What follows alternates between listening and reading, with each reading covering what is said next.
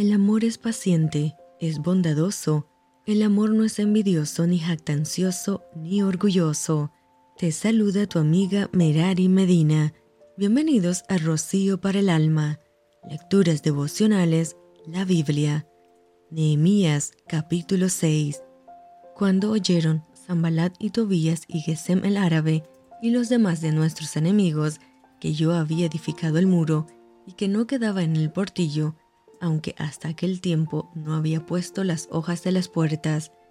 Zambalat y Gesem enviaron a decirme, ven y reunámonos en alguna de las aldeas en el campo de Ono, mas ellos habían pensado hacerme mal, y les envié mensajeros diciendo, yo hago una gran obra y no puedo ir, porque cesaría la obra, dejándola yo para ir a vosotros.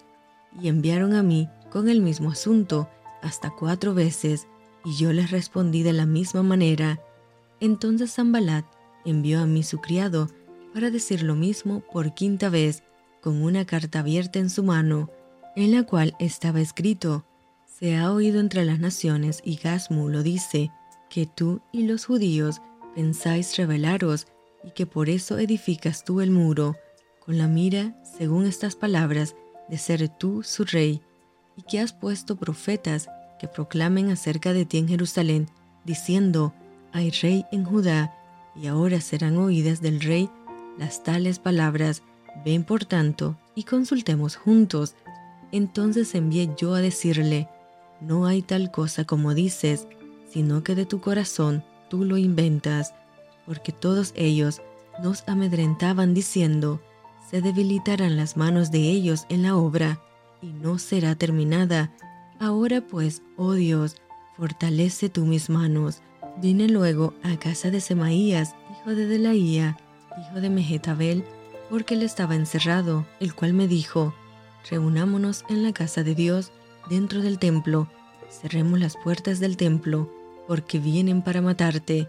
Sí, esta noche vendrán a matarte. Entonces dije, ¿un hombre como yo ha de huir? ¿Y quién que fuera como yo entraría al templo para salvarse la vida? No entraré. Y entendí que Dios no lo había enviado, sino que hablaba aquella profecía contra mí, porque Tobías y Zambalat lo habían sobornado, porque fue sobornado para hacerme temer así y que pecase, y le sirviera de mal nombre con que fuera yo infamado.